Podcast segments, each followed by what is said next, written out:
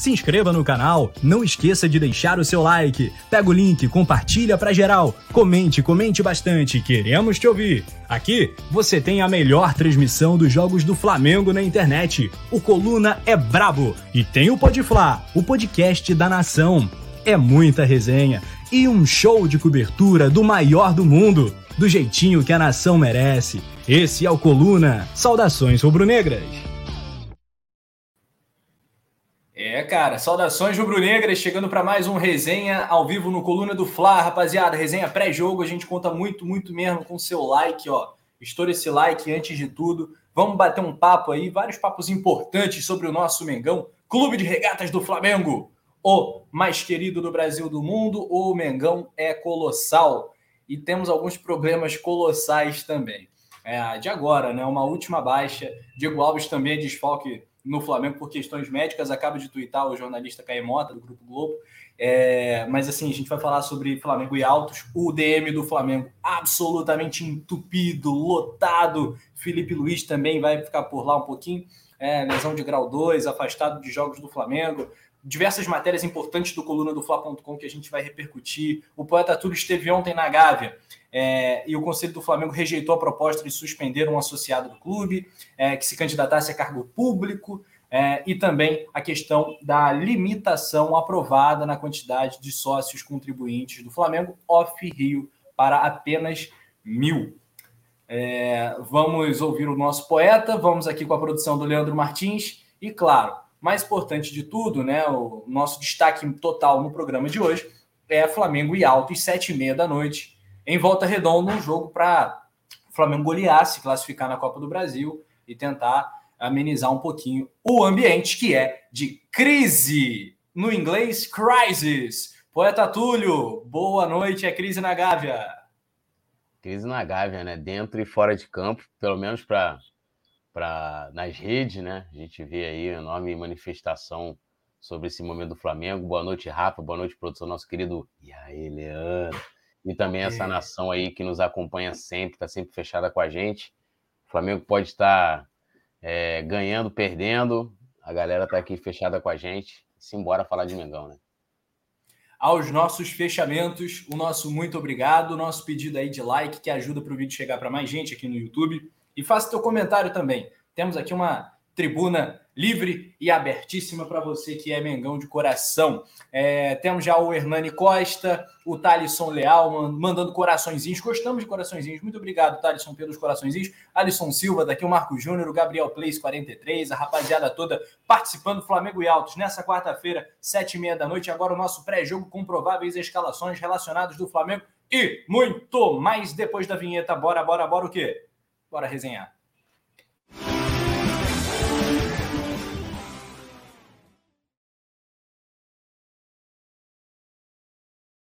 Solta o freio, solta o bicho, é resenha pré-jogo no ar. O Demisson Pacheco é direto de Salvador, na Bahia, primeira capital do Brasil, né, Poeta? É. é. Meu microfone caiu, é. Meu microfone caiu. Mané, vive um vive, drama. Vive um drama. Vive um drama. É, o Romero José da Silva está aqui. Vocês acham que o Flamengo vai golear o Altos do Piauí? com esse time horrível, não sabe jogar contra time que vem fechado, sem contar no caminhão de gol que o time do Flamengo perde. Temos um ponto, um questionamento aqui que o Romero levanta para gente. Túlio, vamos ou não vamos golear o glorioso Altos do Piauí amanhã no Raulino de Oliveira em Volta Redonda? Olha, é o que eu espero, né? Uma, uma goleada. É, eu tinha, já tinha até falado isso, meu palpite, inclusive, no jogo passado foi de 5 a 0 Foi, pô, a gente com sub-20, a gente ganha do Altos, né? E foi a dificuldade, e amanhã a expectativa é a mesma, né? Jogando em casa, de certa forma, vai, mesmo sendo um Raulinho de Oliveira em volta redonda, vai contar com a torcida, então eu continuo apostando numa goleada do Flamengo. Você acha que a gente vai ver protestos, cenas lamentáveis? Vai ter. O que tu acha que vai rolar amanhã, cara? Porque, o, é claro, o torcedor de volta redonda tem saudade do clube, né? O torcedor local vai para ver o Flamengo, mas não duvido nada que vai ter uma galera ali mais exaltada e é até normal, desde que não descampe para violência, para cenas lamentáveis de verdade, né? É, eu fico um pouco preocupado até com a questão da segurança desse jogo. Tu não fica, não, Túlio? É, o Raulino, eu lembro que uma vez, cara, eu fui no, no Raulino de Oliveira ver. Eu não lembro qual foi o jogo. Mas teve um jogo que eu, eu tô lá. Não sei se era Flamengo. Nem lembro, não lembro o jogo. Mas eu tava num jogo. E aí, cara, invadiram o vestiário do Flamengo. É, na época, eu não lembro se foi 2014, 2015, sei lá. Invadiram. Porque assim, ali é, assim, é diferente do Maracanã, né? Então é um estádio mais como é que eu vou colocar, uma raiz, vamos dizer assim. Então é muito fácil assim para a galera invadir, mas em termos de protesto, se for acontecer, talvez pode ser até pela manifestação de algumas organizadas ou isoladamente também torcedores, é, mas não vejo nada mais contundente acontecendo, né?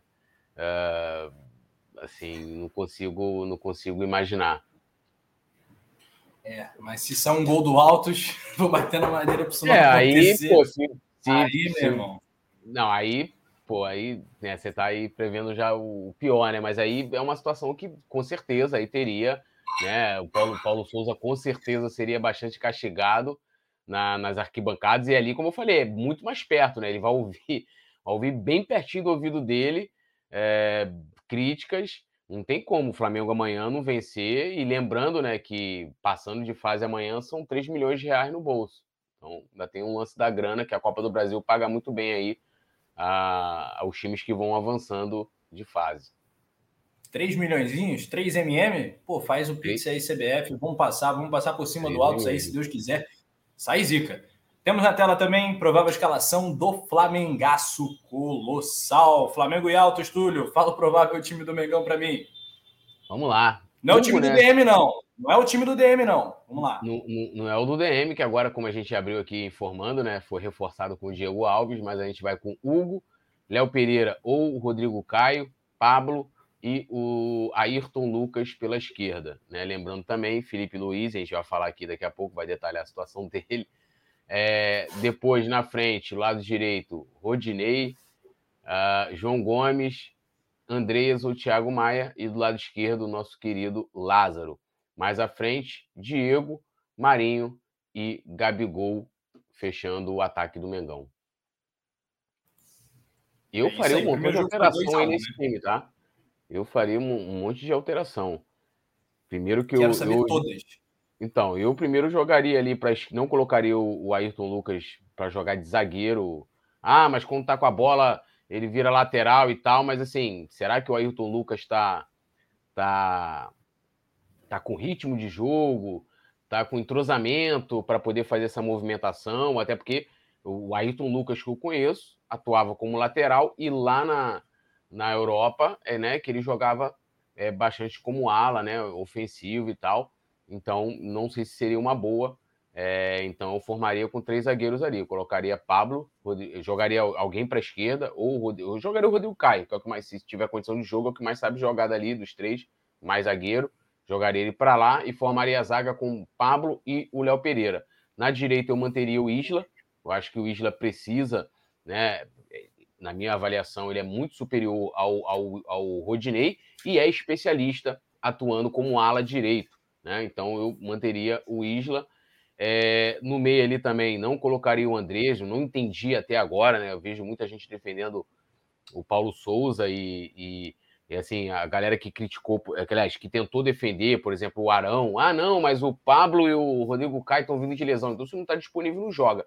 E aí eu pergunto, né? O que, que justifica ele ter, ter colocado o, o João Gomes no banco e o Andrés como titular contra o Botafogo. Tanto que o João Gomes entrou, entrou no segundo tempo e mesmo assim terminou a partida como é, liderando diversos dados estatísticos da partida. Uma delas, por exemplo, foi desarme. Então eu iria é, João Gomes e Thiago Maia, é, manteria o Lázaro ali. Na frente, né, eu colocaria o Arrasca e Everton Ribeiro, não estão com problema nenhum de lesão, não iniciaria com o Marinho, muito menos com o Diego, e deixaria o Gabigol lá na, na frente né, formando lá, fechando o ataque do Flamengo. É, se o Paulo Souza mais uma vez inventar né, um time todo modificado, não dá sequência a, a, uma base e o time de novo sofrer contra o Altos, ele vai estar tá assinando a sua demissão. Acorda, mais uma vez, ele não é culpado né, por, por tudo que acontece no Flamengo, há outros problemas e tal, mas a corda arrebenta pelo lado mais fraco. E o lado mais fraco é o técnico. Não vão demitir o departamento médico, Tanuri Mão de Tesoura, açougueiro continua lá, nada muda, né? Muito menos os profissionais é, do departamento Tanuri médico. Tanuri Mão de Tesoura é muito bom, hein? É, ontem eu Cara... vi isso. Ontem, ontem eu vi isso. De tesoura. Ele vai tratar os caras da. Bum, né? É, segundo, né? É, é, e até vou fazer aqui o advogado do Tanuri. Segundo, aí ah. como, como o cara não se manifesta, dá, dá margem a diversas interpretações e também a gente não sabe o que, que o cara passa ali no dia a dia. Mas eu vou fazer o advogado dele aqui. Hoje o Diogo Dantas soltou uma matéria, muito boa por sinal, é, falando ali da, da, da parte do organograma administrativo do Flamengo e trazendo ali, e ele diz ali naquela matéria, que eu acho que é o mais importante, que é, o Tanuri ele apoia essa, essa reformulação né, que, que, que vem aí, essa teoria, essa teoria né, é, da, da, reformulação promovida pelo Paulo Souza no elenco, também no departamento médico. Segundo a matéria, ele, ele é, é, é a favor de que se mudem os profissionais. Lembrando, né, não sei se a galera lembra, ainda na época que o Ninho estava né, em obra, o Flamengo criou o CEP, né, que era o Centro de Excelência Centro, e performance. Centro de excelência e performance. O CEP, eu cheguei a visitar as instalações, tinha câmeras bariátricas, não sei o quê. Aquilo era tocado pelo Tanuri, né? E aí depois o Flamengo trouxe a Exo, a Exus, perdão, e a Double Pass, que foram duas empresas importantíssimas, né? E lembrando, né, que a Exus, quando ela foi para o Atlético Paranaense, foi a primeira equipe no Brasil a, a, a contar com, com, com, essa, com essa empresa, eles tiveram vários problemas ali, porque você pegava o jogador e falava, não, mas a gente identificou que o cara tá com desgaste e tal. Mas a Exxon no, a Exxon no Flamengo, ela conseguiu se adequar ao futebol brasileiro. Então, a gente viu, é, tanto que a gente elogiou bastante, é, eu não estava no Coluna na época, mas todo mundo deve ter elogiado bastante a recuperação do, do Arrascaeta, a recuperação do Diego, Sim, porque você tinha. Na época naquela, do Jesus. É, você tinha naquela ocasião profissionais que foram treinados com essas duas tecnologias, tanto do que, que foram tragas pela, trazidas pela, pela, pela Exos, como pela Double Pass. Esses profissionais saíram do clube já a partir de 2019. Então, quem veio depois, amigo do Braz, o estagiário do, do Tanuri também, essa galera que, chegou depois, não veio acompanhada né, e com conhecimento que foi adquirido junto a essas duas empresas. Né? E aí ele é a favor também de uma reformulação do departamento. Porém, entretanto, todavia, como o Tanuri não fala, não se pronuncia e ninguém no clube. Aliás, ontem o Landim falou, né, do departamento médico, super elogiando bastante e tal. É... A gente não sabe qual é o planejamento do Tanuri, mas eu estou fazendo aqui a. trazendo né, é, os fatos, acho que é importante a gente informar também. E, e, e, lógico, dando crédito aqui ao Diogo Dantas, que apurou essa, essa informação, dando pelo menos aí o benefício da dúvida ao nosso chefe do departamento médico. É, por que não falar, né? Por que não falar? É complicado. Eu acho o seguinte, Túlio, o Flamengo não é. O, o Flamengo não tem o objetivo e a pretensão de ser o melhor, de ser o maior. O maior ele é, mas de ser sempre o melhor, de estar sempre disputando, vencer, vencer, vencer, não está no nosso hino. Então o Flamengo tem o Gabigol, que é o melhor nove, o Flamengo tem o Arrascaeta, que é o, o, o jogador mais criativo do futebol sul-americano, o melhor de todos, na minha opinião. O Flamengo não tem. Enfim, o Flamengo tem que ter o melhor técnico. O Paulo Souza é o melhor técnico? Fica esse questionamento. Eu acho, pelo pouco né, que a gente viu do Paulo Souza nesses cinco meses, que talvez ele não seja o melhor técnico do futebol brasileiro. E olha que eu estou me dando ainda o benefício da dúvida, né? Porque eu entendo que o contexto que ele está enfrentando é difícil. Mas eu acho que ele não é o melhor técnico de atividade do futebol brasileiro. O Flamengo tem o melhor presidente, o Flamengo tem o melhor departamento de futebol, o Flamengo uh, tem o melhor departamento médico, o DM do Flamengo é melhor que os outros. Vamos pegar, vamos fazer um comparativo. É, enfim, eu acho tudo muito complicado. Isso que você chegou a tocar, bota o um amigo do amigo no cargo e tal, isso é, isso é muito difícil. E, enfim, e caiu de qualidade, aparentemente, o departamento médico do Flamengo, né? Hoje virou um açougue, como diz aqui o nosso amigo o, o nosso parceiro, o Anime Fla, né, que é gigantesco. Siga o Anime Fla lá no Twitter, nosso parceiro Thiago Cap dá aula, cara é brabo demais, está aqui nas redes sociais de Coluna do Fla. nosso fechamento está falando que são mais de 10 jogadores no DM, dá para formar um time, né? Só com o que a gente tem no departamento médico do Flamengo. Esse é um dos problemas do Flamengo. Um dos problemas que são visíveis para o torcedor, né? Porque tem diversos outros problemas que não são. Né? E que, na verdade, para a maioria da galera, o que importa é o futebol mesmo. É, cara, isso impacta demais, né? Até para o próprio trabalho do técnico, né, Túlio? É, isso que você está falando é importantíssimo, Rafa, porque é, eu sempre costumo falar aqui, e até defendendo com que a, a galera passe a acompanhar a política, olhar o Flamengo mais de dentro, apesar de que tem gente que é contra, que fala quando você começa a acompanhar muito o clube de perto, você, você acaba se decepcionando com muita coisa. Mas, assim, é. É, é, é, é, quando você. A gente tem um, um puta. Imagina só, você pega o Gabigol, um jogador que o Flamengo paga um milhão, não sei quantos de reais por mês, o cara vale mais de 100 milhões de reais, e entrega para um profissional que não passou por processos rigorosos e profissionais para ser contratado. E a, até voltando aqui a, a, essa matéria do Diogo Dantas, ele traz ali o organograma do futebol, ele traz o organograma da diretoria geral, e no organograma da diretoria corporativa, que entra, um, um, é, entra a questão do RH, né? Que no caso você vai contratar o profissional, você vai passar pelo RH. E aí eu volto a 2018, porque lembrando, né, em 2021 o Landim não apresentou um plano de governo. Qual era a promessa do Landim em 2018? Era contratar um executivo do mercado, especialista em RH, para fazer uma reformulação nessa matéria também do Diogo Dantas, porque ontem, hoje, o Coluna repercutiu bastante essas informações. O Flamengo vem perdendo vários profissionais da base, do futebol profissional também, né, para outros clubes. Por quê? Porque não foi promovido e instalado né, uma, uma carreira, né, de, é, uma, é, é, um plano de carreira de cargos e salários, cara. Não tem. Hoje você tem uma gerente de, de, de RH do Flamengo, e aí não vou colocar aqui a culpa nela nessa situação, porque a culpa é, é lá de cima. Ela é formada em, em direito. E, e, e, e, é quem é a chefe do, do departamento. Então, tinha que ter contratado esse, esse executivo, ter feito um plano de carreiras e cargos, que aí você não vai, perder, vai perder esses profissionais que a gente vem perdendo para Frasqueirense, da segunda divisão de Portugal, perder profissional para Botafogo, para Palmeiras. Por quê? Porque o Flamengo pagaria esses profissionais e, o, e também daria valorização conforme diz o mercado. O que dita é o mercado, é igual futebol. Né? Ah, tem o Pedro, tá interessado, não sei o que. Esse, é, o mercado diz que o Pedro vale tanto, e chegarem aqui e pagar, o Pedro vai sair.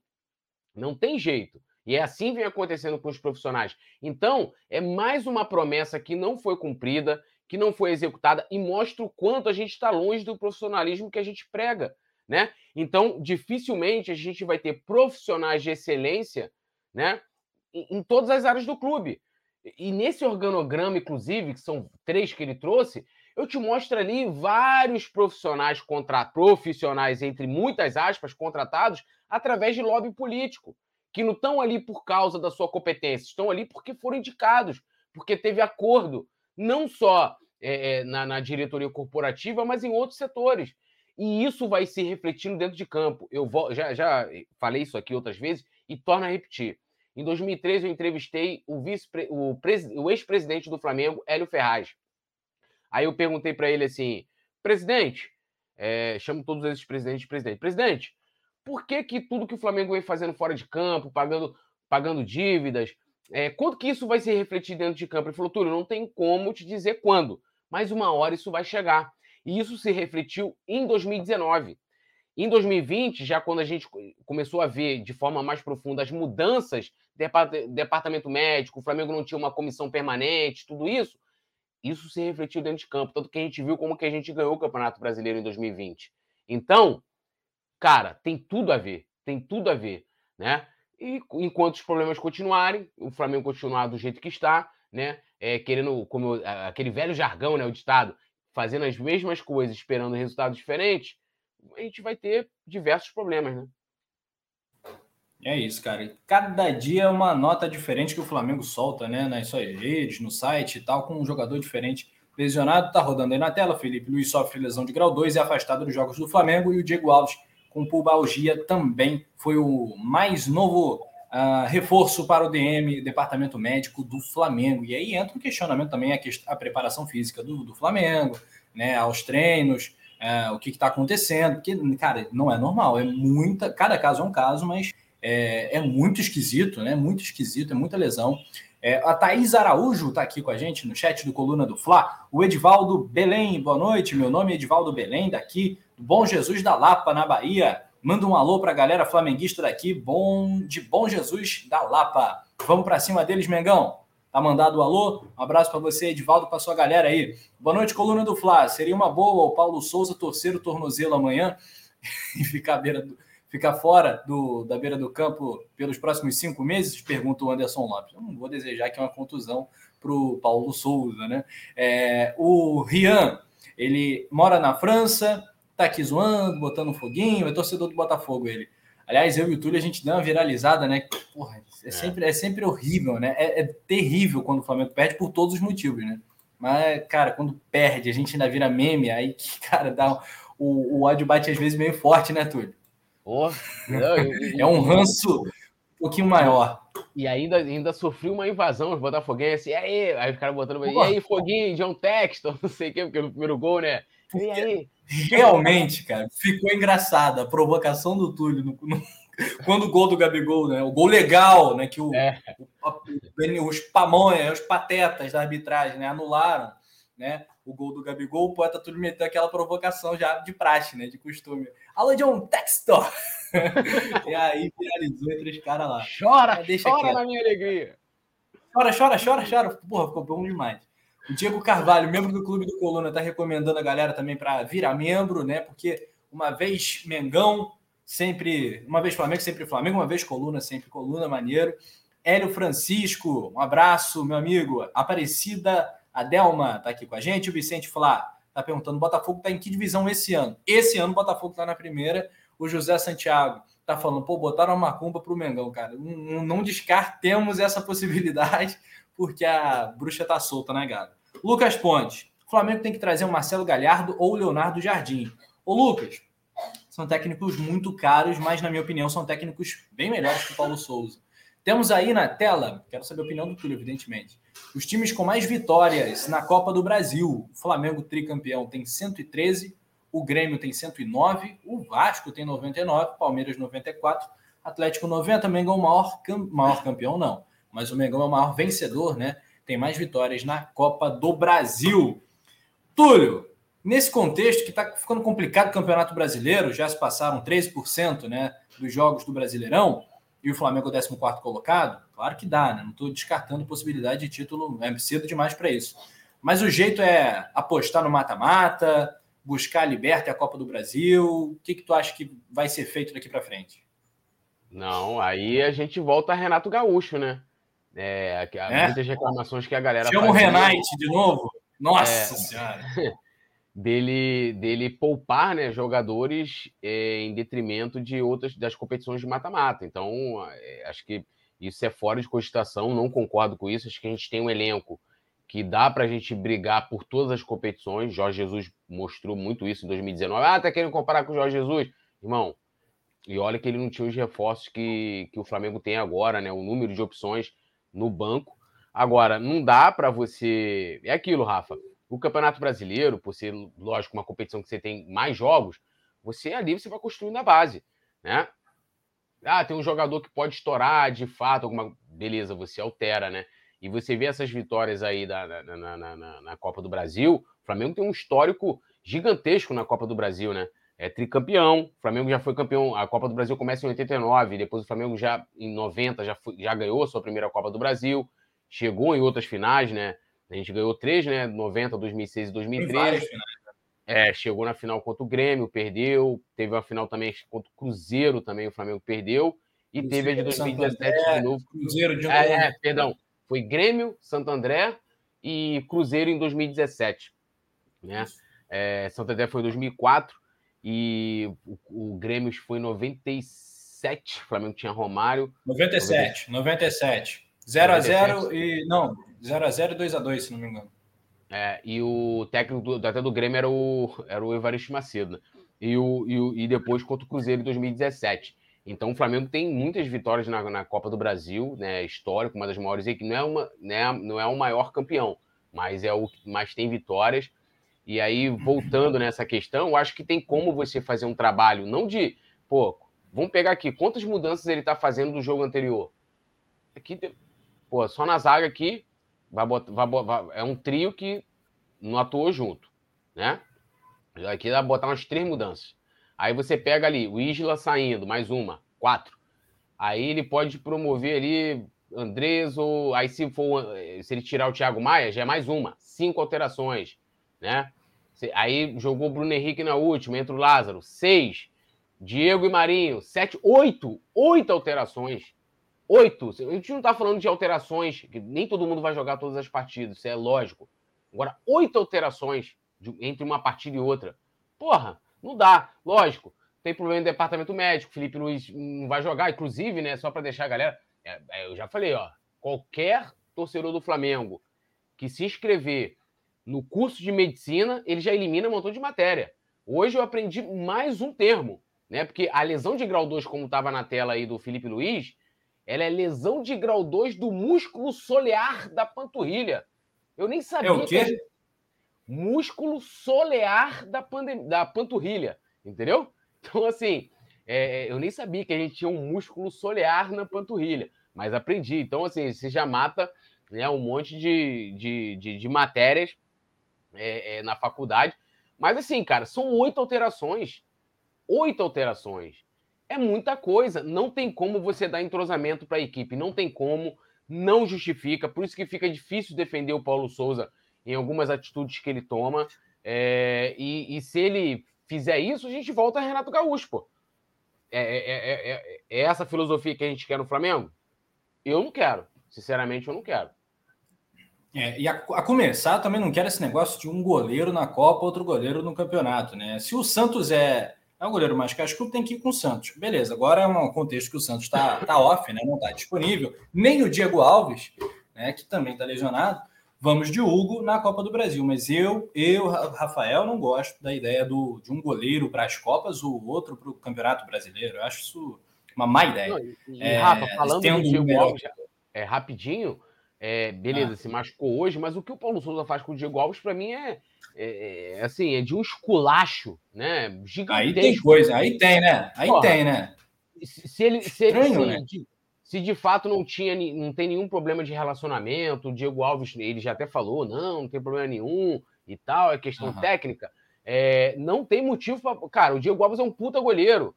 Entrou em duas, part... em duas partidas. É, é, é dá para é, ter uma opinião definitiva pessoal defendia o Andrés, que teve 24 no passado. Não, o Flamengo tem que comprar, porque pô, o cara é bom, não sei o quê. Vamos esperar. Aí ele começou, mas não, mas vamos esperar. Porque o Diego Alves, que é ídolo do clube, o cara foi fundamental nos títulos, não só, não só está, esteve lá, ele foi fundamental e ter o tratamento que ele vem tendo, né? Porque mesmo é. sem a lesão do Diego Alves, ele ia manter o Hugo. Ele ia manter o Hugo. Por que não colocar o Diego Alves? O Diego Alves não merece isso. Se não tiver uma, uma, uma indisciplina, que aí eu vou concordar. Olha, o cara fez aqui uma disciplina é, imperdoável, né? Me desrespeitou, desrespeitou o clube, se recusou a treinar e tal, papapá. Aí eu vou, aí eu vou concordar com é uma coisa. Souza. Agora, por questões técnicas, cara, eu, eu, eu, eu, não concordo, não consigo concordar, entendeu? Não consigo é. concordar. Eu fiquei assim, imagino que o Paulo Souza também, eu fiquei horrorizado, mais do que assustado, fiquei apavorado com a atuação do Diego Alves contra o Rezende, né? Que ele deu dois gols ali de uma forma inacreditável. Mas assim, é, tem, tem mais coisa aí, não é possível, porque tem jogo que é, é, chega a ser esquisito você começar o jogo com o Hugo e ver o Diego Alves no banco ali. O Diego Alves, camisa 1 histórico do Flamengo no banco. É, será que ele está sem essa condição mesmo? Será que acabou de fato o Diego Alves? Eu fico com essa curiosidade, né, de vê-lo de novo, né, uh, para a gente tirar essa ter essa contraprova, né, tirar a prova real, né? Lembra da prova real na matemática, Túlio, lá no ensino fundamental? Então, é, Thalisson Leal está aqui com a gente. Eu estava pensando isso, arroba poeta Túlio. É, eu achei uma palhaçada o que aconteceu com o Diego Alves por ser um ídolo do clube. O, agora, o Andrés, que entregou um título, é amado por muitos e está lá jogando todo o jogo. O Virgílio Sobrinho está com a gente também. O técnico Paulo Souza, esse perfil aqui é bom, hein? Túlio maluco, cala a boca, vou perder meu emprego. Ontem, o técnico Paulo Souza defendendo o seu emprego aqui. Não, eu, eu, eu também não quero que ele perca o emprego, eu quero que ele ganhe, né? Mas. É, quero que você ganhe, pô. Mas, pô, é complicado, né? É.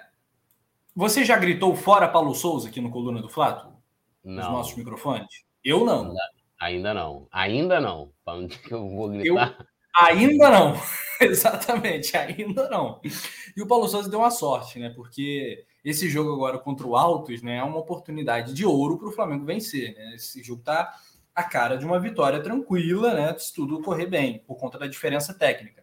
É, e eu espero que tenha sido uma hecatombe, né? A exceção que aconteceu lá no Piauí, porque foi muito esquisito o jogo do Flamengo. Galera, importante, tá? Vamos fazer uma paradinha rápida para você dar o seu like. Toca aí no botãozinho gostei, famoso joinha, like, like, like, para a gente bater aí 500, mil likes, mil likes aí para a gente garantir o gol do Gabigol amanhã. O gol do Gabigol amanhã.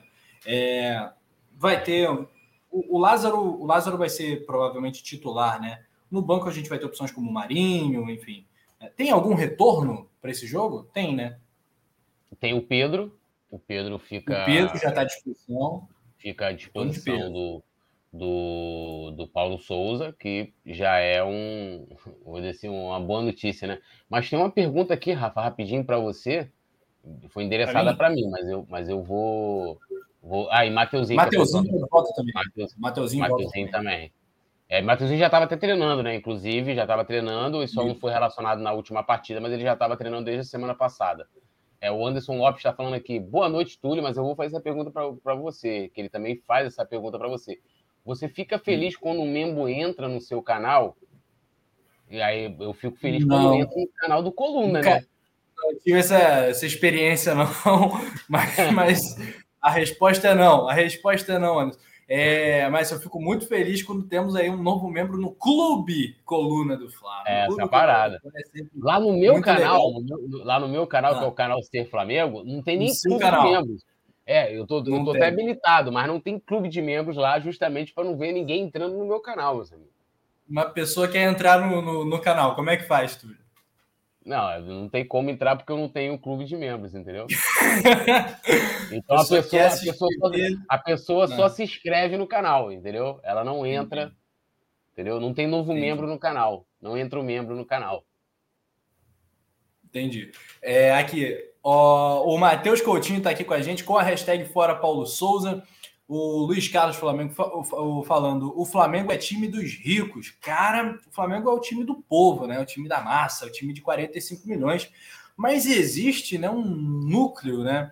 É, que está ali mais concentrado na zona sul do Rio de Janeiro, numa parte mais rica da cidade, numa elite é, carioca, né? Que, claro, não são todos, existem pessoas maravilhosas, né? Que a gente ama de paixão, grandes rubro-negros que que moram na zona sul do Rio, em zonas nobres, que são ricos. O Flamengo tem pessoas maravilhosas e pessoas ruins também em todos os lugares. O Flamengo é de todos.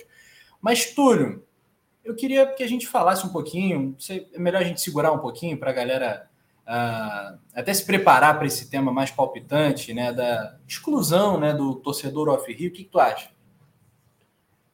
Dá uma ah. pinceladinha rápida para gente sobre isso. Não, ontem a gente teve, né? Três. Respondendo a pergunta aqui do amigo, o Flamengo é o time dos ricos?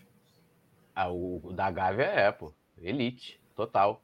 E é, essa história de que o Flamengo nasceu povo, isso é mentira. Na verdade, é, ali do partido dos anos 30, o, o, povo foi abraçando o Flamengo através de um dos maiores presidentes da história, chamado José Baixo Padilha, né? Um trabalho ali junto com o Mário Filho, importantíssimo. É, mas o Flamengo nasceu da elite, gente. assim como todos os clubes aqui do Rio de Janeiro, inclusive. Né? O Fluminense, Botafogo, o Vasco também. O Vasco, então, né, que era a elite portuguesa, né? clube colonizador, né? A, a, a independência tinha sido. É, é, quando o Vasco foi. foi né, virou clube, o Flamengo também, né? 1895 tinha sido ali há, há pouquíssimo tempo a independência do Brasil, né? Que acabou a monarquia aqui, né? Então era muito forte é, os portugueses, vamos dizer assim, eram os, o, a, a, parte da população mais abastada, né?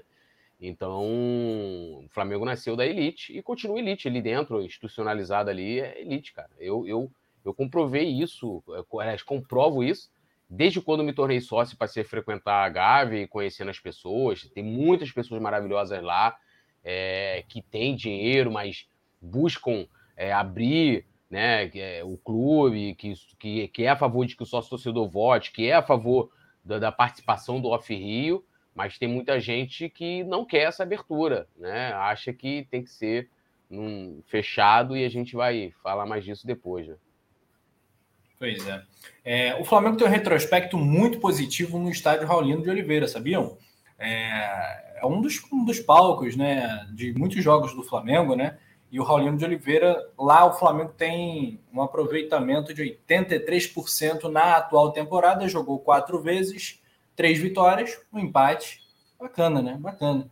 É, o Flamengo ganhou o jogo da ida né, contra o Altos por 2 a 1 ou seja, o Flamengo já começa o jogo classificado e a gente vai ter a nossa transmissão aqui no Coluna do Fla, ao vivaço, a partir das 7h30, horário de Brasília. A bola rola às 6h30, até um pouco antes, a gente abre aqui com o nosso pré-jogo ao vivo para Flamengo e Altos do Piauí. Terceira fase da Copa do Brasil, como o Túlio destacou muito bem, um jogo aí de 3 milhões de reais. Vale apenas, apenas isso, 3 milhões de reais.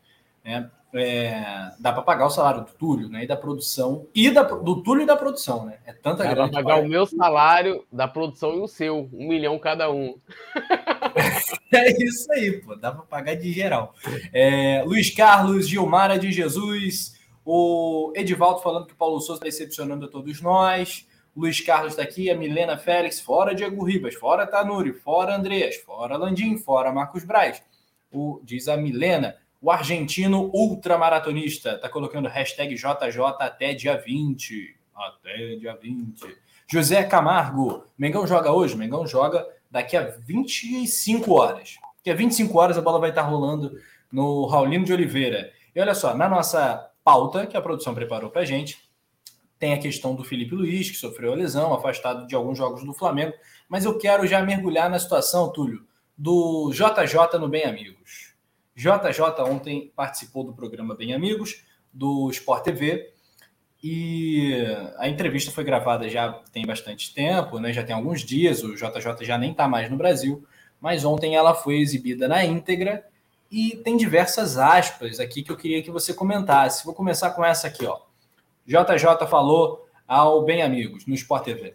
Se não fosse a pandemia, que ele fala pandemia, se não fosse a pandemia, eu nunca deixaria o Flamengo. A minha expectativa era continuidade naquele primeiro ano fantástico. Pensava se no segundo ano seria assim, com humildade. Nem todos sabem ganhar. Chegar ao topo e ficar lá é difícil. Não ser a sequência é esse tráfego. Eu estava convencido de que iríamos fazer a mesma coisa. Estava atravessada aquela final do Mundial. Fizemos um pacto de que iríamos voltar e ganhar, disse o JJ. Comenta aí essa, essas aspas aí do Mr. Jorge Jesus. Túlio. Rafa, é, até tuitei sobre isso, né? Falando que essas justificativas do, do Jorge Jesus, todo mundo sabe, né? A galera que acompanha aqui há mais tempo, uh, o meu posicionamento na época que o Jorge Jesus saiu. Para mim, saiu na, na porta dos fundos. Saiu é, mal, né? Saiu mal, mal, né? Ele ficou, tá na prateleira da história, o maior treinador que eu vi no Flamengo, né? Uma coisa não tem nada a ver com a outra, mas ali ele saiu muito mal, tanto que a gente teve a declaração ontem do Landier repercutida, né? É, e essa história da pandemia não, não, justifica, né? Eu até tuitei hoje e, e eu fui buscar. É, ele deu uma declaração no dia 14 de junho de 2020, uma live do Mengão. Lembra que o Flamengo fez uma live, cheio de pilares, uhum. mocinho e tal. No dia 14 Sim. de junho, ele participou dessa live, até a apresentação da Glenda Konlovski, né, que estava até para ser contratada para a Flá TV e tal, papapá. Ele tinha renovado no dia 5, né? Ou seja, nove, dia, é, nove dias né, atrás, e ele foi embora Sim. no dia 17. Eu vou colocar aqui, ele fala sobre a pandemia, vou colocar o áudio para vocês escutarem o que, que o Jorge Jesus falou nessa ocasião sobre a pandemia. Eu tuitei isso, está lá no meu Twitter, né? Mas eu vou. Espera aí, aqui, ó. É, respeito. Temos que ter respeito, não temos que ter medo. A gente não pode ter medo do vírus. A gente tem que saber, a gente tem que saber viver com o vírus. Não há forma até não haver vacina, de tu não sabes conviver com o vírus. Uhum. E, e, e, e, se nós formos eh, disciplinados, nós vamos conseguir uh, vencer este vírus, mesmo que ele ande aí todos os dias. Sabíamos que o Porto Seguro, por exemplo, os meus jogadores, eu pessoalmente, eu já fui testado 16 vezes. Agora dizem nem todas as pessoas tem este privilégio. É verdade, isto era o ideal. Não é? Mas tanto eu como os meus jogadores, o meu Porto Seguro, sabe onde é que é? Hum. É no CT, todos os dias a treinar. Aí é que é o meu Porto Seguro. Sabe porquê? Porque nós, a equipa médica do Flamengo, fez uma população, controla uma população que está toda testada. E a gente lá está à vontade. É. Então, aqui, né? E, e, eu destaco aqui duas frases deles. Duas frases dele, né? É, a gente tem que saber viver com o vírus. E a outra, o meu porto seguro é no CT, meu dos meus jogadores. Então, eu acho que, é, pegando até as próprias declarações de Jorge Jesus, é, teve até um questionamento de um cara, botou, pô, mas ele não pode mudar de opinião? Pode, pô. Mas o cara levou seis meses para poder renovar com o Flamengo. Jogo duro, o Flamengo abriu concessões para ele e tal, papapá. O cara tinha. Aí isso foi, lembrando, essa declaração aqui foi no dia 14 de junho de 2020. No dia 17 de julho, Jorge Jesus sai do Flamengo. Ele, ele, a pandemia começou em março, pelo menos aqui no Brasil, né? Na Europa, lá em Portugal, onde estava a família dele, já estava assolando muito antes, né? Mas como ele levou assim um curto espaço de tempo para poder mudar de opinião rápido? Então, assim, Rafa, é, com todo respeito ao Jorge Jesus, não me convence. Eu acho mais fácil seria ele chegar e falar: olha, eu saí, recebi o pedido de um amigo, eu tenho um laço afetivo com o Benfica, fui muito vencedor no Benfica na minha primeira passagem e tal, e, e ia, cara. Assim, porque eu acho que o grande problema aí não é o motivo, é ele ter saído. Né? O motivo acaba sendo menor. Então, assim, se ele tivesse saído de fato pela pandemia, ou da maneira como ele saiu, que a gente sabe, que foi para atender um amigo, né, que era o presidente da época lá que foi preso, deposto e tal. É isso, pô. O que, que muda pro Flamengo? O Flamengo ficou arruinado da mesma forma. Então, é, não me convence, é, não me comove e, e ele está sendo contraditório com o que mesmo ele, ele falou anteriormente. E ele age mal na imprensa, né? Porque até nesse último vazamento do, do jornalista do Renato Maurício Prado, Prado é, ele, JJ, poderia ter se posicionado na imprensa, né? Se ele uh, quisesse consertar alguma coisa que foi publicada na matéria do, do UOL, uh, e ele não se manifestou. E, assim como a Globo, eles esperaram né, até a segunda-feira, até tudo ficar meio velho, até ele voltar para Portugal, até ficar inviabilizada completamente a volta dele para essa entrevista ir ao ar com um peso muito menor. Né? Eu acho que a entrevista poderia ter sido antecipada, né? eu acho que não foi a melhor estratégia segurar até nessa segunda-feira, mas aí é uma questão editorial do, da Globo, né? Que, que a gente a gente não vai se meter nisso.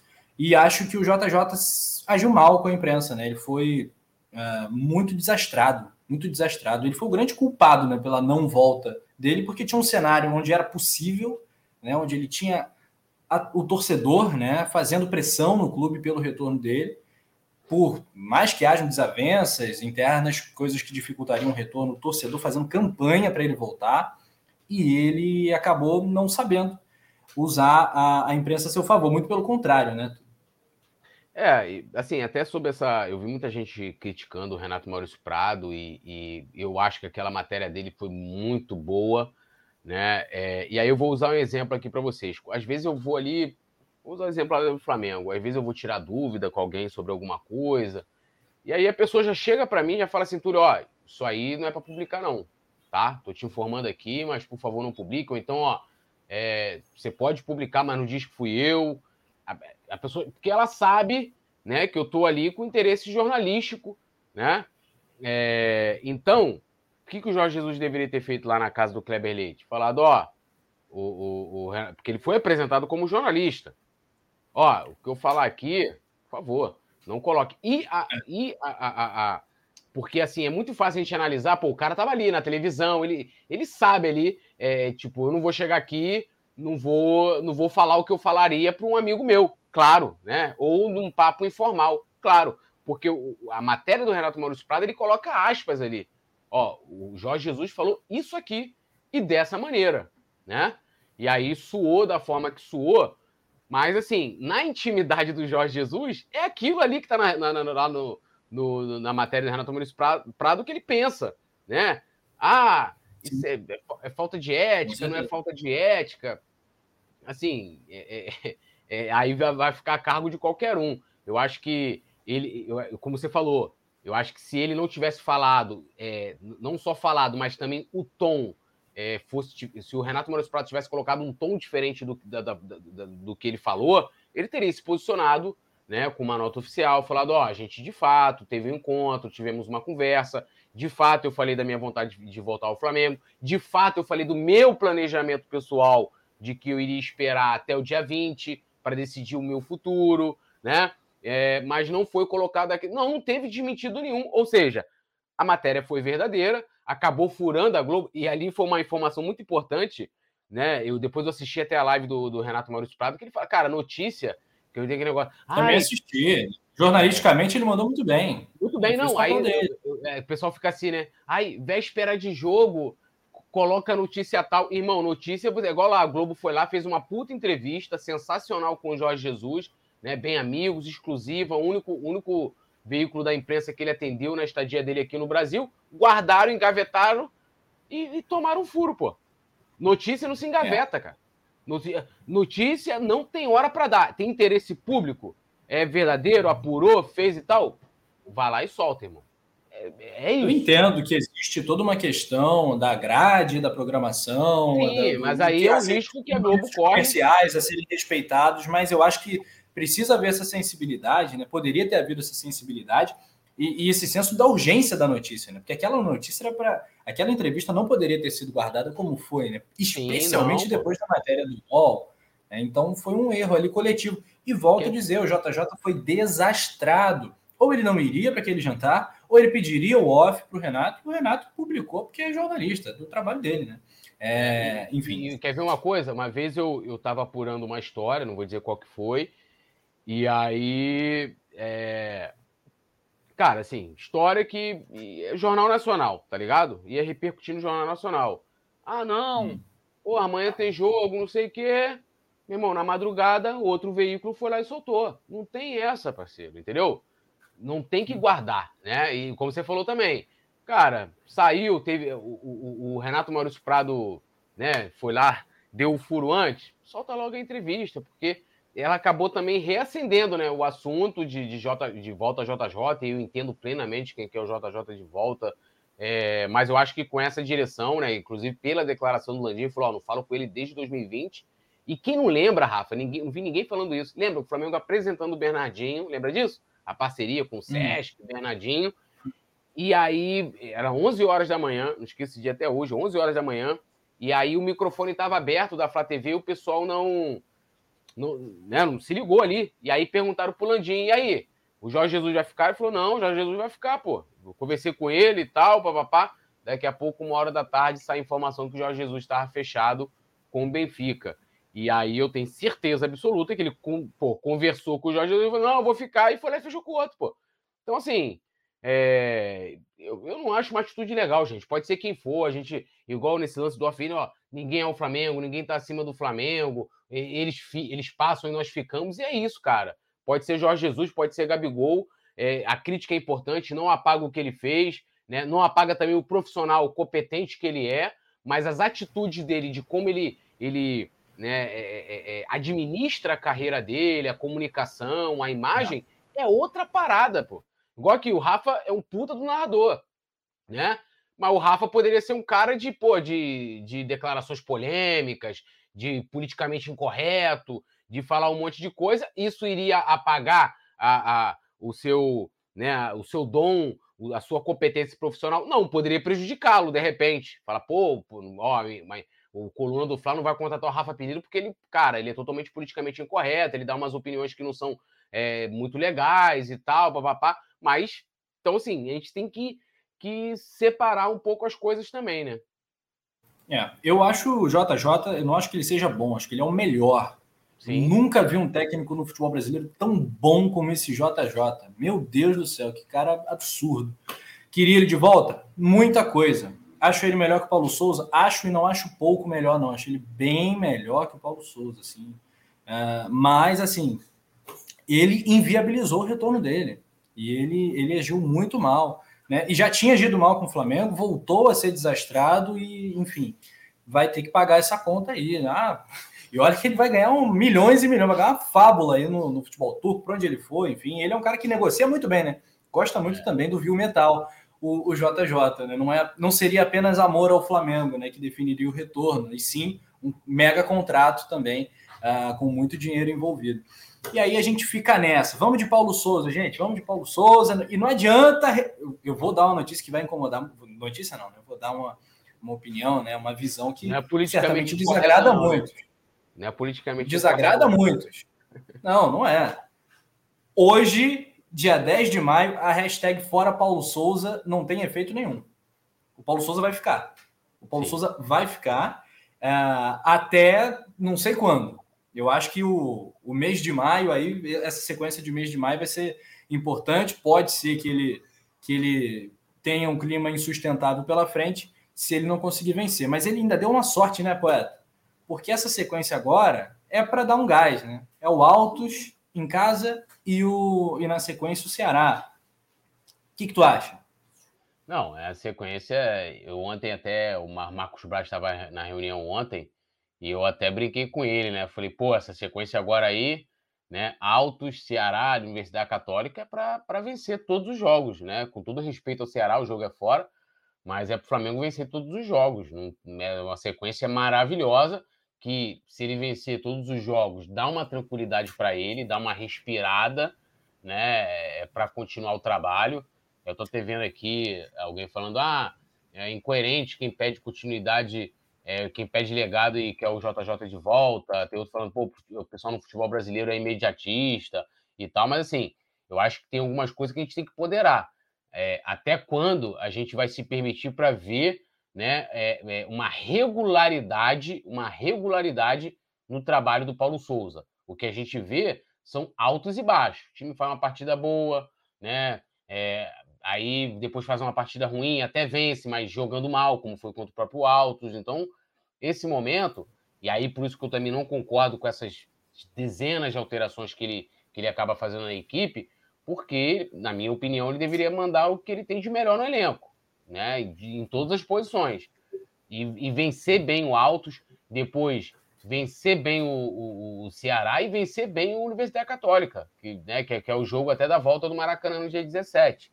E, e, e, aí, se continuar essa coisa, ah, eu tenho aqui o rodízio, eu vou fazer aqui é, a minutagem, que não sei o quê, que essa coisa muito futebol europeu, aqui, aqui não é futebol europeu. Por mais que ah, se fala da questão do legado, do, de um trabalho a longo prazo e tal, a galera quer resultado, cara. A galera quer resultado. Então, se chegar amanhã já, vamos supor, vencer o Altos por 1 a 0 né? Porra. Vai ter, corne... vai, vai, vai ter cornetada. Se perder para o Ceará, que inclusive não é nem anormal, né, Rafa? Olhando os, os últimos episódios aí, não é normal perder para o Ceará lá. E aí, como é que vai ficar? Ganha de 1 a 0 do Altos, perde para o Ceará. É... Então, assim.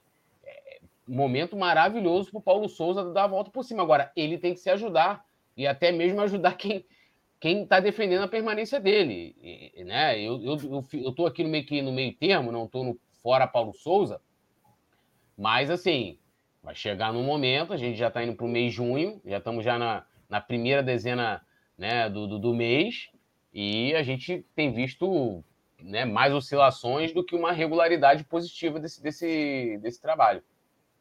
Eu vou fazer uma atividade, vou propor aqui uma atividade, a gente tem a nossa opção das enquetes, vou até pedir aqui a, a um help aqui do Leandro Martins, no improviso, no improviso. É, Túlio Rodrigues, quem é melhor? Quem é mais técnico? Paulo Souza ou Rogério Ceni? Rogério Ceni. Produção, se puder fazer uma enquete rápida aqui para gente, não sei se é viável tecnicamente aí para a galera do chat votar. Quem é melhor, Rogério Ceni ou Paulo Souza? Isso para ficar no nosso penúltimo técnico aí na, disputando com o nosso atual treinador. É, outra, outra coisa rápida. Geral deixando like, mais de mil pessoas ao vivo aqui. Vamos pegar os mil likes para a gente garantir o gol do Gabigol amanhã. Rogério Senna ou Paulo Souza, para a gente começar. E, e na sequência, Renato ou Paulo Souza? Túlio. Eu vou responder e posso justificar rapidinho. É, vou também no Renato. Vai. Porque tanto o Renato como o Rogério, e o Rogério até é, ele tem uma, uma, uma, carreira mais curta do que, do que o Renato, Mas o Rogério é, é diferente do Paulo Souza, é, e até para ser coerente até com, com, com, com, meus argumentos anteriores, é, ele, e, tanto o Renato como o Rogério já treinaram equipes em que a exigência é ser campeão. Né? Pô, o Renato já treinou o Fluminense, foi campeão no Fluminense, treinou o Grêmio, foi campeão no Grêmio, né? É, então ele. E tem passagem por outras equipes do futebol brasileiro também que tem a mesma cobrança. Não ficou pegando só time de meio de tabela, times que você não, não, não tem essa exigência. O, o, o, Rogério, o primeiro time que ele pegou foi o São Paulo, né? Foi o São Paulo. Então, já, que já é uma cobrança enorme para ganhar. É, depois né, teve o Cruzeiro, que ele acabou derrubado lá porque bateu de frente com os medalhões. É, depois do Flamengo, pô, e, e, vindo no momento em que substitui, substituiu um técnico é, que, que, né, que, que tinha substituído o Jorge Jesus com uma cobrança enorme para manter a hegemonia do Flamengo e conseguiu ser campeão brasileiro. Então, acho que é, é, essa experiência que o Paulo Souza está tendo agora no Flamengo, na minha avaliação, faz diferença. Sem perguntar, Túlio, quem é o mais estudioso e tal, aí eu, aí eu posso elencar de forma diferente. Mas como treinador, em termos de experiência, de cobrança, que é importante ter isso na carreira, eu coloco aí o Paulo Souza em último lugar desses treinadores. Isso avaliando no todo, tá, galera? Não estou avaliando o trabalho atual do Rogério Senna, muito menos do Renato Gaúcho, que nem empregado tá. É verdade, tô contigo. É, na teoria, né, no discurso, o Paulo Souza dá um banho no Renato. Um Total. Banho, Até no banho, Rogério. Banho na praia, inclusive, né, no, no mar. Ele pega, o Renato do futebol, e joga no mar e dá um banho nele. Né? Agora, na bola, o time do Paulo Souza, com todas as dificuldades, está devendo muito. E olha só, vamos botar também um pouquinho de culpa. Um pouquinho não. Vamos jogar responsabilidade para os nossos jogadores. O Flamengo é o time que mais perde gols no Campeonato Brasileiro contra o Botafogo para fazer justiça. Se a gente pegar, né, até a nossa, o nosso pós-jogo foi um negócio, como disse o poeta Túlio, deprimente, né? Tiro, porrada e bomba ali, aquela raiva total, especialmente depois daquele aquela pataquada do Davi Luiz, aquela bizarrice que foi aquela última bola que o Flamengo perdeu, né, que jogou na arquibancada. Um segundo tempo terrível. Mas depois, cheguei em casa, revi ali o, T, o VT com é, 15 minutos, né, 20 minutos do jogo, e eu vi que o Flamengo fez um primeiro tempo onde o Flamengo produziu muito. O Flamengo teve diversas chances e o Gatito foi o melhor em campo. O Flamengo poderia ter dado uma goleada no Botafogo no primeiro tempo. Então, para ser bem sincero, o problema não foi ter perdido o último clássico para o Botafogo. É, é, muito pior você ganhar de 2 a 1 um de virada do alto, jogando nada, do que você fazer um clássico onde você é melhor, é roubado pela arbitragem, né, mas seu adversário consegue achar um gol numa falha grave individual é, de dois jogadores. Né? É, três, né? O Davi Luiz também errou no gol, mas o Arão, principalmente, ali foi imperdoável. Cara, eu espero que amanhã o Flamengo dê uma, apenas uma goleada serve, né, tudo. Não, não, existe outra outra coisa que vá satisfazer. Né? Se ele meter 3 a 0 4 a 0 5 a 0 amanhã no Altos, com todo respeito ao Altos, é, que é um time esforçado, né? O Flamengo não vai estar fazendo mais do que a sua obrigação. Né? Sim, a, a, obrigação é toda do, do Flamengo, né? Toda do Flamengo de, de, de promover uma boa partida, uma boa atuação, de promover uma goleada, né, que ficou devendo na primeira partida. É, então, assim, acho que qualquer coisa diferente disso, a vida do Paulo Souza vai se complicando cada vez mais, né? Com certeza. E olha só, na nossa enquete, na nossa enquete, o antes já foi derrubado aqui, tá, gente? É, na nossa enquete, eu vou até conferir de novo o resultado. Qual foi o resultado da enquete, produção? Tava dando o Rogério Senna melhor que o Paulo Souza. Tava dando o Rogério Senna melhor que o Paulo Souza. E eu acho que é, o, o, Rogério Senna Bobielli caiu por menos, né, Caiu por Campeão menos. brasileiro, inclusive. Campeão brasileiro. É, o Domi também. Na né? Supercopa do Brasil também, né? O Rafa. Rogério, ó, Rogério com 74%. É, eu acho que o, o, o que prejudicou muito o Domi, não estou querendo defender ele aqui não, é, foram as, as goleadas, né? Foi é, como o time perdeu. Teve aquela goleada com o Del Valle, teve a goleada pro Atlético, né? Teve uma goleada também, acho que foi pro Atlético Goianiense, se não me engano, também, que o Flamengo tomou uma piaba. Segundo jogo dele, tomou uma é, sapatada. Então, assim, eu acho que como ele perdeu, foi muito pior, né? Mas também, se a gente for olhar, ninguém teve essa paciência toda, vamos deixar amadurecer o trabalho, vamos. E também era um treinador estudioso, né?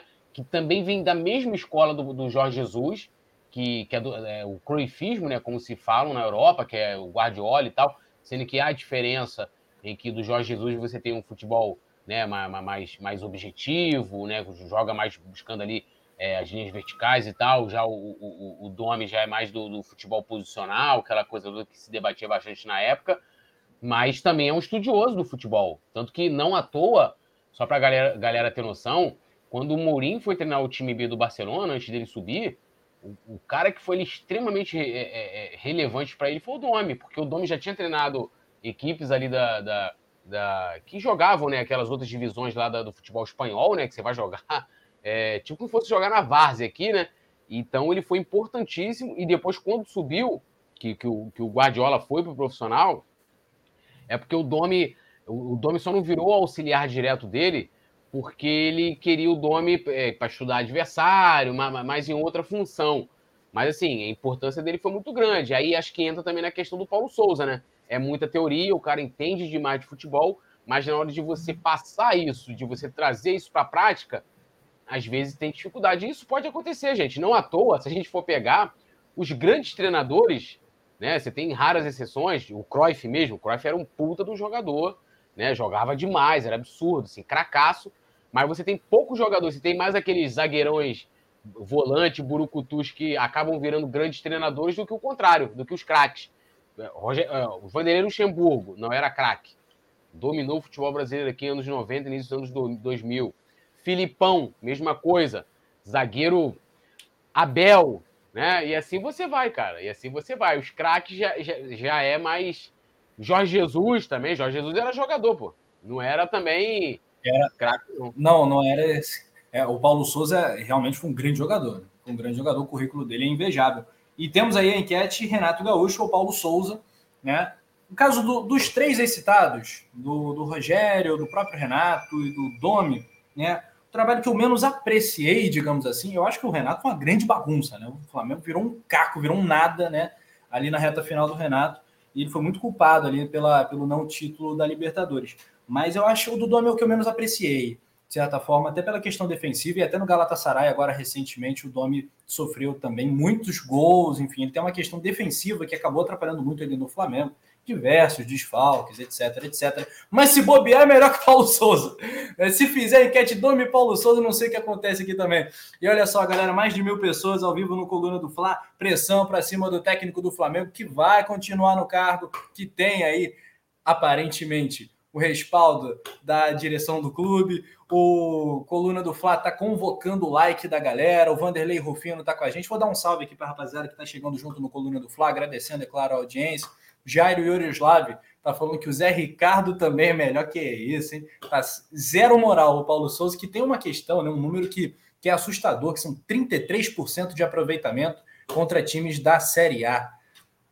Que loucura, né? Ele tem cerca de 66, 67% de aproveitamento no geral, contando jogos do Campeonato Carioca, tá, gente? Contando jogos do Campeonato Carioca. E eu lembro aqui, eu lembro aqui que o Flamengo não apenas não ganhou o Carioca, como não ganhou nem a Taça Guanabara. O Flamengo não ganhou nem a Taça Guanabara. O Flamengo empatou com o Rezende. Né? O Flamengo tem, tem resultados ter terríveis, né? E os números do Paulo Souza são até mascarados muitas vezes não, por conta. E, e pega contra quem venceu da Série A, o Botafogo, que, que não era esse uhum. Botafogo que a gente jogou domingo, que era um outro Botafogo, né? Tudo desfigurado, era uma, uma outra equipe. E o São Paulo, né? É, e, e, o Dome, o Dome, ó. É, o Paulo Souza ainda tem essa questão, né? Quando o time joga bem, tipo, o time. Ele muitas vezes não consegue vencer, né? Por exemplo, contra o Botafogo, o time criou várias oportunidades. Foi muito melhor do que, por exemplo, contra o, Altos, contra o Talheres, que no primeiro tempo o Flamengo é, acabou não, não, tendo uma finalização. Contra o Palmeiras, pô, partida de almanac, mas o time não conseguiu ganhar, né? Não fez gol. Então, até nisso, se a gente for olhar os times que ele venceu, são duas equipes que vão brigar, acredito eu, por uma vaga na Libertadores, mas não vão brigar pelo título. Muito bem. Olha só, gente, uma informação da agora a pouquinho do, do Coluna do Fla, né? uma, uma exclusiva nossa, uma matéria especial sobre o lateral direito Emerson Royal, né, que deu uma entrevista aqui para o Coluna, né, muito bacana a participação. Ele revelou o desejo de jogar no Flamengo, né? O Flamengo que precisa muito, né, de reforços para essa posição. Temos aí para amanhã o retorno do Mateuzinho. Temos Isley Rodinei na escalação provável. Produção, por gentileza, aproveitando aqui que somos mil pessoas reunidas, bota para a galera que chegou depois aí a provável escalação. Leandro Martins vai botar na tela a provável escalação do Mengão. Meu Deus. Rodinei na direita, Túlio. Rodilenda, né? É, eu. eu Será que eu não iria... dá para ligar para o Emerson Royal, ver se ele está tranquilo para voltar, para chegar logo agora, né? Em vez de esperar uns aninhos na Europa? É, até a produção colocou Rodilinda, Moni, Gol colocou aqui a nossa querida Mônica Silva. Convence, mas não vence. Não, joga, joga, né? Tem melhor volume de, de convencer, tem que ter que ganhar, né? Ganhar primeiro. Aí você me convenceu a atuação é outra parada. Mas eu iria de Isla, cara. Assim, é, eu acho que é, eu respeito o Rodinei, eu respeito a Tudo história importante. De... Opa. Importante, importante. Se a produção quiser fazer uma enquete também ali para o nosso lado direito, pode fazer. Mas olha só, o nosso repórter, o Guilherme Xavier, está avisando aqui no grupo da redação do Coluna do Fla que está rolando, tá rolando nesse momento protestos na Gávea. Estão rolando protestos na Gávea nesse momento. Já temos uma bandeira aberta, né? O Flamengo, Flamengo Landim é do povo. Enfim, temos aí, caramba, produção, é, vou te mandar essa foto aqui também. Se a gente puder jogar na tela, está sendo repercutido aqui no nosso grupo da redação inicialmente. É, o bicho está pegando, o couro está comendo. É, é um momento aí de crise, um momento delicado. É uma véspera de um jogo onde o Flamengo precisa vencer para se classificar e garantir os 3 milhões do Pix aí da CBF na Copa do Brasil. E essa é a provável escalação. Flamengo e Altos amanhã, 7h30. Jogo que vai ter transmissão do Coluna do Fla, Raulino de Oliveira, 7h30 da noite. É, couro tá comendo na Gávea, Tulhão. É, o couro tá comendo, até o Vicente Flá colocou aqui, né? O que tá escrito na faixa, né? Flamengo é do povo, Landim enganador. E isso se deve não só ao, ao, ao, ao futebol, né? Que já merecia uma, umas críticas e mereceu já também, a torcida já protestou, mas as decisões que foram tomadas ontem no Conselho Deliberativo do Flamengo, né? É, esse é o momento para a gente começar a falar da reunião de ontem. Vamos embora, com toda certeza, né? Tem a faixa aí, a Flamengo é do povo, Landim, enganador, o poeta Túlio já passou aqui pra gente. É, bicho tá pegando, coluna do Flá tá de olho na notícia aqui com o nosso grupo de reportagem, a Natália, o Guilherme, tá todo mundo ligado aí na informação Paulinha, todo o timaço do Coluna do Flá voltado aí, tá na tela pra galera. Isso é imagem de agora, na Gávea, sede do Clube de Regatas do Flamengo, do Mengão Colossal. Vamos falar sobre a reunião do Conselho deliberativo de ontem, o COD do Mengão, que tomou duas decisões que vamos, vamos colocar assim, Túlio, polêmicas. Quais foram elas? O poeta Túlio, conselheiro do Clube de Regatas do Flamengo, participou das reuniões, votou. É...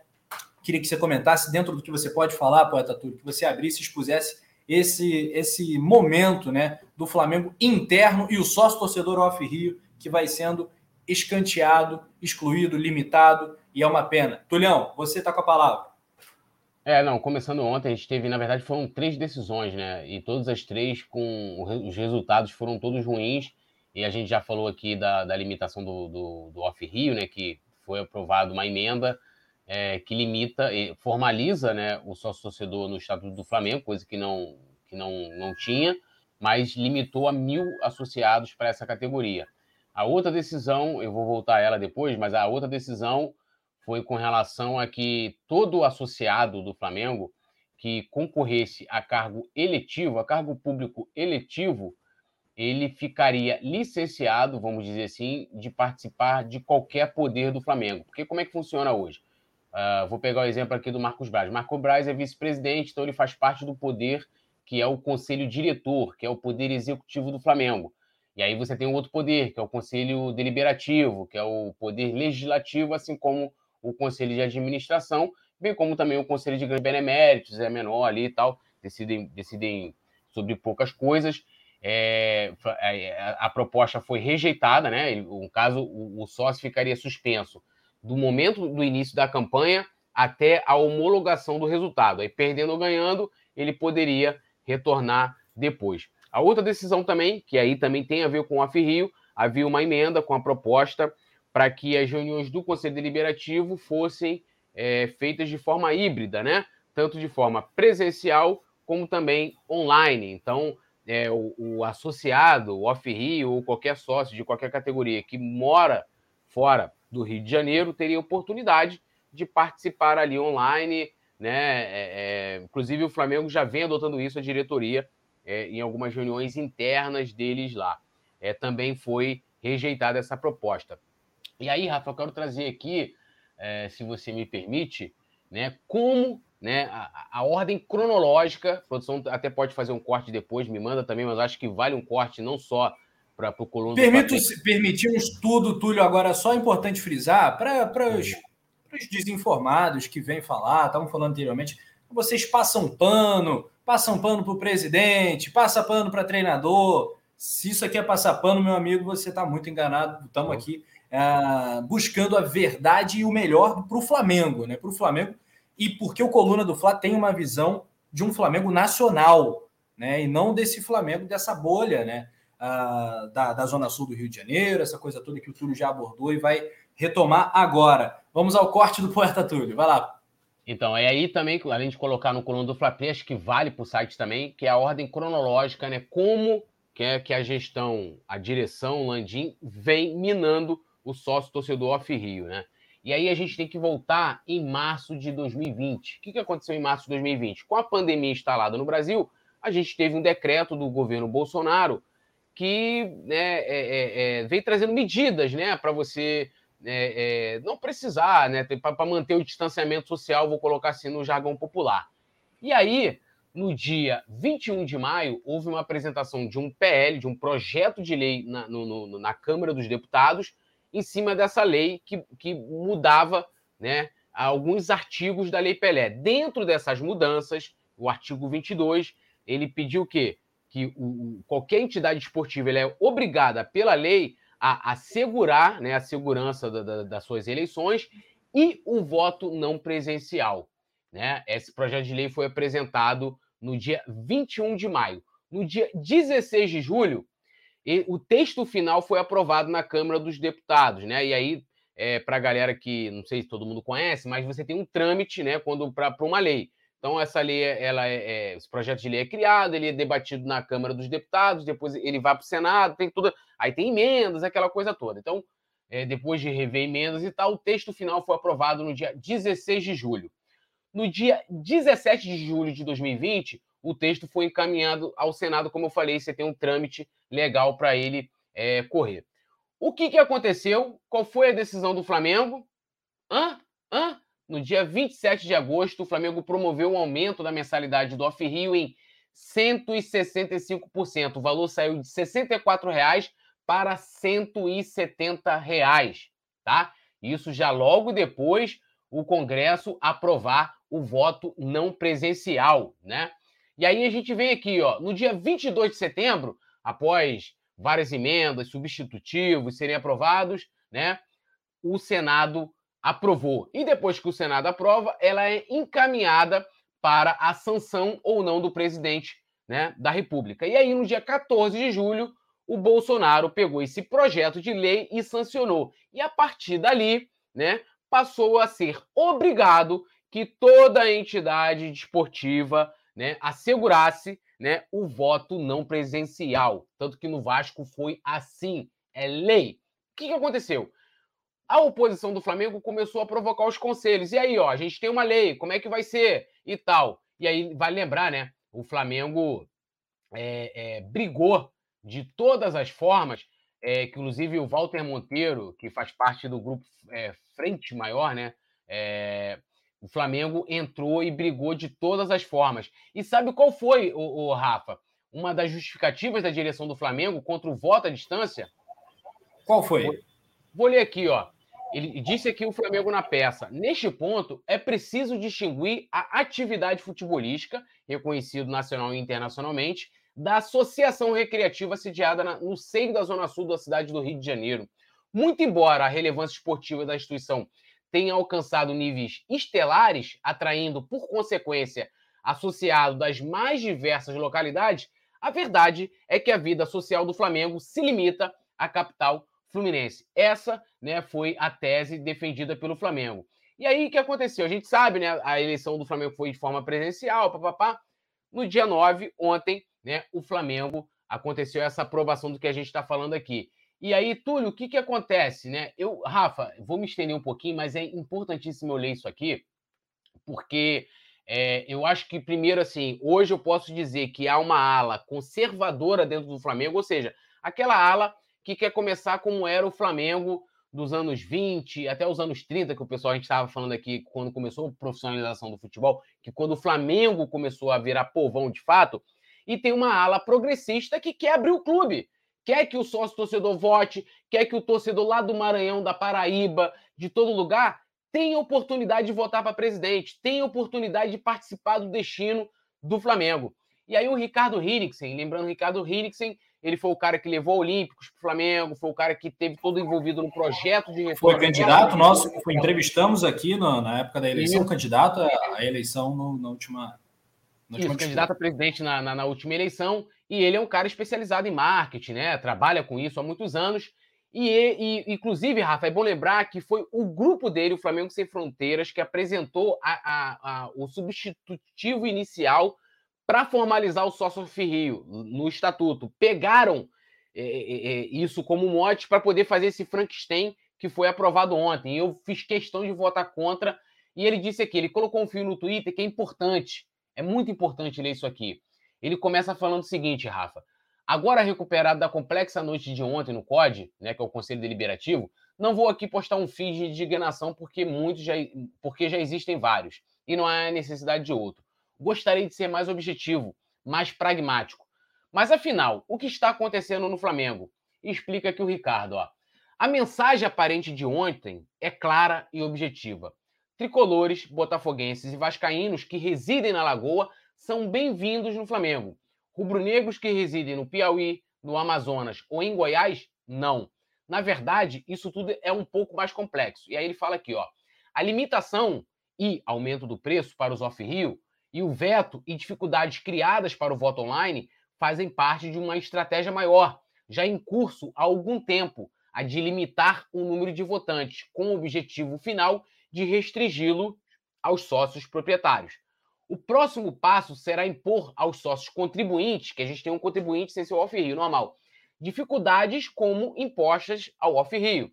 E mesmo após uma limitação do colégio eleitoral aos proprietários, não se pode descartar um fechamento ainda maior, concentrando o poder efetivo nos conselhos, a um grupo ainda menor. E aí ele conta aqui, ó, isso é importantíssimo, gente. Isso é importantíssimo.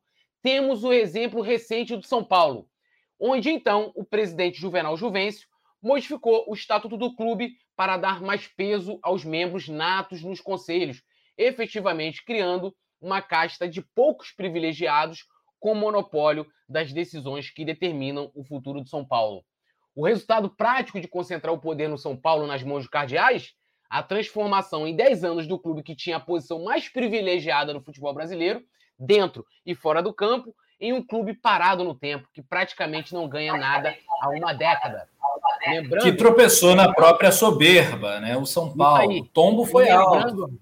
Lembrando que o São Paulo ganhou o, o Paulista no passado e não ganhava há 10 anos um título. Um título, né? E aí, Rafa, rapidinho, eu vou sair um pouquinho do Ricardo aqui para lembrar que em 78, tá dando algum retorno aí, Rafa. Acho que não sei se é no seu, tá dando algum retorno. É, é. E aí, ó, eu volto lá a 78. Sabe o que aconteceu em 78 no Flamengo, Rafa Penido? É, até 74, somente 300 conselheiros natos votavam no Flamengo.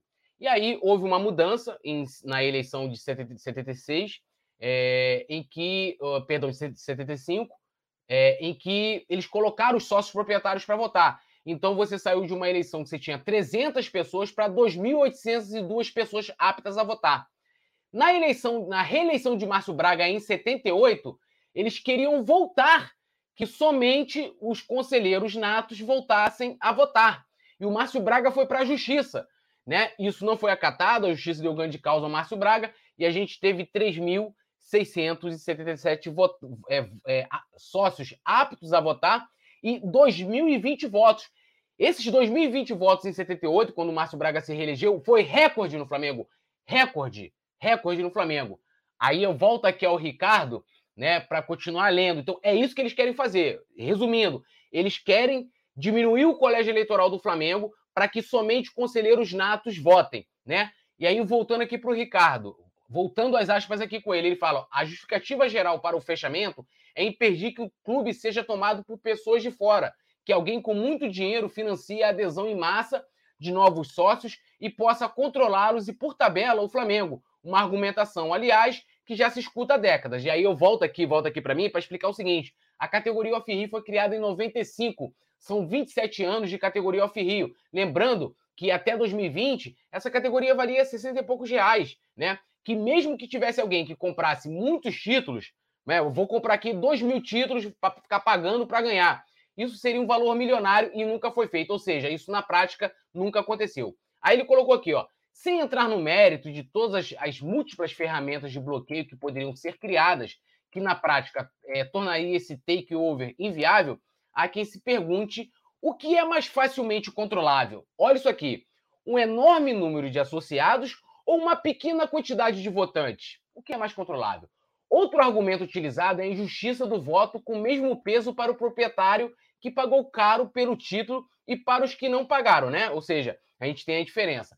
É um bom ponto que merece atenção, mas que, na minha opinião, precisa ser analisado sob ótica interesse do Flamengo, não do interesse pessoal do associado. No primeiro capítulo, ele fala lá do, do, do PDG deles, eles falam sobre essa revolução né? E de como clubes associativos, como o Flamengo. E uma questão Flamengo... democrática também, né, Túlio? Rapidamente, isso é a mesma coisa que você falar uma pessoa muito rica, muito milionária, bilionária, virar e falar assim: olha, mas eu pago muito mais imposto, então o meu voto na eleição tem que valer muito mais do que o outro Não, cidadão. Rafa, que... Aproveitando esse parênteses que você está fazendo, o sócio proprietário que comprou o título, ele, ele, ele, ele pagou mais, mas assim, é, ele tem mais benefícios do que as outras categorias. Ele, ele vota para presidente, ele vota para o Conselho Deliberativo, ele vota para o Conselho Fiscal, então, assim, ele, ele, ele participa do Conselho Deliberativo, ele tem N situações em que as outras categorias é, não têm. Então, assim, é, é, é, até assustador, né? Porque você tem um sócio torcedor do Flamengo, quem paga mais tem mais benefícios e prioridade do que o cara que paga menos, isso é natural, né? E o voto, ele tem o mesmo peso, pô. Por que, que o voto tem que ser diferente, né? Assim, não, não, não, não faz sentido algum. Então, aqui, continuando o que ele fala, né? E aí ele lembra, gente, vamos olhar hoje a situação do Barcelona. É um clube associativo como o Flamengo. O Barcelona não adotou é, abrir a, as suas ações na Bolsa de Valores. O Barcelona não vendeu, ele não é uma SAF. O Barcelona é igual o Flamengo, é um clube social, associativo. Olha a situação do Barcelona. E, e lá no plano de governo do Gustavo, do perdão, do Ricardo, ele colocava justamente isso né? O que o Flamengo tinha que fazer para não acontecer igual o Barcelona. Aí ele fala aqui, ó, não há futuro para entidades esportivas no mundo de corporações do futebol que desejam se manter fechadas com decisões restritas a clube de amigos. Red Bull já está aqui, City está chegando e se, e se a resposta do Flamengo é evoluir ao invés de evoluir, temos enorme problema.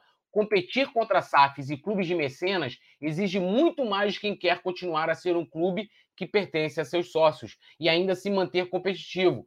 Exige mergulhar de cabeça no modelo associativo, não o contrário. Nesse contexto, na minha opinião, o interesse da sobrevivência do Flamengo no topo da pirâmide, da pirâmide competitiva do futebol sul-americano se sobrepõe amplamente ao meu interesse como sócio proprietário do CRF. O Flamengo é mais importante que minhas necessidades. Diante de um ambiente de negócio no futebol tremendamente agressivo e desafiador, o Flamengo ontem escolheu, como um avestruz, enfiar a cabeça na areia e fazer de conta que está tudo sob controle. Então, isso está claro aqui. O grande objetivo, principalmente depois, como eu mostrei aqui na, em ordem cronológica, que foi aprovado o voto à distância, é restringir o voto somente para o, os conselheiros natos do Flamengo. Voltar, sabe a que ano? Aos anos 70. Sabe o que, que a gente ganhava nos anos 70 até o Márcio Braga chegar em, em 76? Nada! Nada! Será que é porque era o Flamengo de um clube que você tinha muitos decidindo, aliás, poucos decidindo por muitos? Não sei. Então, assim, é, é, eu vou pedir aqui para a produção, destaque isso, mostrem isso, vocês. Cara, ó, se manifestem. E, Rafa, para terminar, por favor, quem é off-Rio, quem é sócio-torcedor, não deixe de ser sócio-torcedor. Eu virei sócio do Flamengo na época da Patrícia Morim, uma das presidentes mais criticadas. Sabe por quê? Porque eu amo o Flamengo, cara. Sabe qual é? Eu falei assim: eu vou ser sócio do Flamengo, eu vou tentar mudar alguma coisa. Eu, para tentar mudar alguma coisa, eu tenho que estar tá lá dentro. Eu tenho que estar tá lá dentro. Apesar de ver que, que eu venho conseguindo contribuir muito lá, né? Mas, é, é, se, a, se, o pessoal que é off-rio, que parece que hoje são 400, né? Tem que lotar os mil, lotar, e eles serem participativos. Quem tiver direito a voto em 2021, vota. Quem foi contra você, você vota contra ele, entendeu? Escolhe qualquer outro candidato. Vote contra em off-rio. Então, assim, se tiver fora, se tiver fora, não adianta, não vai conseguir mudar nada, porque eles querem restringir mais. E eles precisam de gente lá dentro resistente contra isso aí. Então, para a gente mudar, né? Para a gente ter uma outra diretoria, com uma outra cabeça, quem quer que seja, né? O, candidato, as pessoas, o grupo, a gente precisa dos off-rios lá dentro. E o Flamengo precisa do sócio-torcedor, porque esses caras vão passar, gente. A gestão Landim vai ser obrigada a terminar em 2024, entendeu? Outro nome vai surgir. E, e só uma coisa, Túlio, quem votou contra o sócio off-rio?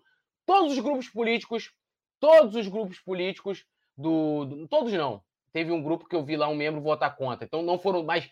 99% dos grupos políticos que apoiam o Landim votaram a favor. Então já fica fácil de você identificar quem fez isso. Então, assim, eu ontem eu nunca saí tão decepcionado, tão decepcionado como eu saí ontem da reunião. Eu saí, parecia que tinham sugado meu espírito, porque eu vi o Flamengo, é, como disse aqui o Ricardo, evoluir 40, 50 anos, porque não é possível em que hoje a gente tem Internacional com sócio torcedor votando, Vasco abrindo, fazendo volta, volta à distância, e a equipe que foi para a segunda divisão, que teve recentemente administrações péssimas, entendeu? Péssimas. E o Flamengo, que é o que é pela reestruturação, né, que devia estar arejado, pensando em abrir o seu colégio eleitoral, se fecha cada vez mais. Então, é, é, mas eu não vou parar de lutar, eu não vou desistir, sabe qual é? Eu vou continuar lutando até ver o colégio. Quando eu ver, já falei isso aqui, quando eu ver o sócio torcedor votando, o torcedor lá de Manaus votando lá, nem que tenha uma urna eletrônica lá e ele votando de lá, de Manaus, da Paraíba, do interior da, da, da Bahia, da onde for, eu não vou sossegar. Ou a não ser que eu morra antes, entendeu? Mas esses caras vão passar, esses caras vão passar, gente, eles vão passar. Eles passarão, né? E eu passarinho. E eu, eu ainda vou ver o Flamengo aberto, democrático de fato, e com a nação rubro-negra podendo escolher o destino, o seu próximo presidente. Enquanto isso não acontecer, eu não vou sossegar, mas eu não vou desistir. É isso. É exatamente isso. Mandou bem. Eu tô com retorno ainda, Túlio? Não, agora tá, Melhorou? Tá é, na última eleição foram 2.011 votos apenas. Né? O Landim ganhou com 64% para o triênio 22, 23, 24, como o Túlio ressaltou, né? O segundo colocado teve 284 votos, né? O, na verdade que o Marco Aurélio SF e o Walter Monteiro ficaram empatados ali, 284 um, 283 o outro. O Ricardo Hinrich, que sempre foi citado pelo Túlio nesse fio é, no Twitter, é, teve 134 votos. 2.011 votos para um time, uma marca que representa mais de 40, 42, 45 milhões de pessoas isso é algo que é, é, é, inacreditável, chega a ser uma piada, chega a ser uma piada. É, galera, todo mundo deixando o like para a gente bater os mil logo. Diga, Túlio. E, e você quer ver é, é, é, essa, essa, essa questão rapidinho, aproveitando? Quando já teve o aumento em, em 2020, a gente tinha ali mais ou menos em torno de quase mil associados off-Rio. Olha que eles já não eram, mesmo com a liberdade, já não era nem mil.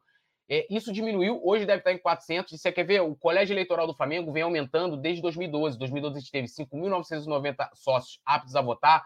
Em 2015, 7.226. Em 2018, 8.026. E sabe quanto a gente teve em 2021? Pela primeira vez depois de três eleições, 7.041 sócios aptos a votar. Ou seja, a gente teve uma diminuição do colégio eleitoral do Flamengo. Então, assim, eu acho que isso diz muito né, do, que tá, do que o Ricardo falou ali, do que eu estou falando para vocês e mostrando né, que parece o Flamengo lá dos anos 60 e anos 70, quando somente 300 conselheiros natos votavam e eles querem voltar a isso aí no Flamengo. Muito bem, muito bem. É, então é isso, galera. Vamos deixar o like, like, like. Amanhã tem um jogo importantíssimo, jogo que vai ter a nossa transmissão aqui no Coluna do Fla. Você já viu o provável time do Flamengo. O Altos do Piauí é o nosso adversário. Vamos agora para a nossa tela de palpites. Lembrando, você que não está inscrito no Coluna, confira agora mesmo a sua inscrição. Canal da melhor e da maior cobertura do Flamengo na internet, não apenas aqui no YouTube. A gente está indo para 700 mil inscritos, mas no site colunadofla.com é o maior site esportivo, né? do Brasil. É o site de um clube brasileiro com a maior repercussão, maior acesso, maior visibilidade, enfim, coluna do Fla.com é uma potência entre os sites dos clubes. É, e nas redes sociais também você pode acompanhar no arroba coluna do Fly em todas elas. É, parabenizar aqui o Guilherme, que está dando um show ali na cobertura, lado a lado, dos protestos que estão rolando agora na Gávea também. A gente já mostrou as imagens. O Flamengo é do povo. É, a raça rubro-negra né, e outras organizadas do Mengão, nesse momento, estão na sede social do clube nessa terça-feira. E o bicho tá pegando logo mais. Flamengo e Altos, temos a tela de palpites e a galera convidada também a mandar o palpite. Já estou vendo aqui o Fabrício dando um 3 a 0 para o Flamengo. Sidney Batista, 8 a 0 Rapaz, 8 a 0 amanhã é para lavar a alma, né? Tomara, tomara. Vamos lá, para a Zica sair, para sair, a, a Zica a gente sair feliz amanhã, quarta-feira, do Raulino de Oliveira, vou meter um Flamengo 4 a 0 Vou jogar minha confiança aí para um outro patamar e vou acreditar que o Bruno Henrique vai voltar a jogar muito bem. Fez bons lances ali no primeiro tempo contra o Botafogo, né? Vai ter gol do BH, vamos ter dois do Gabigol e vai ter um gol também do Arrascaeta. 4 a 0 é meu palpite, que é o mesmo palpite da Evelyn Reis, que está no chat do Coluna. Túlio Rodrigues, vamos passar com emoção ou sem emoção? Lembrando que o jogo começa 2 a 1 para o Flamengo. É, a produção tá, tá, tá, confiante, hein? Então colocou 6 a 0 vou colocar um, um 3 a 0 Flamengo. Gol de dois do Gabi e um do, do nosso querido Arrasca. Dois do Gabi, um do Arrasca. Esse é o palpite do Túlio Rodrigues. O Roberto Gomes está ligado aqui no Coluna do Fla. O José Santiago está falando que recentemente não está acertando o palpite, mas vai de 3 a 1 O Cosme da Silva falando que esse técnico não dá mais. A Monigol, Mônica Silva está aqui com a gente. E olha só, galera, vamos rápido, vamos pegar logo esses mil likes, nesse momento praticamente 900. Pega aí uh, o link, compartilha para a galera também. Estou digitando aqui, ó, like, like, like. Túlio, você que tem aí os...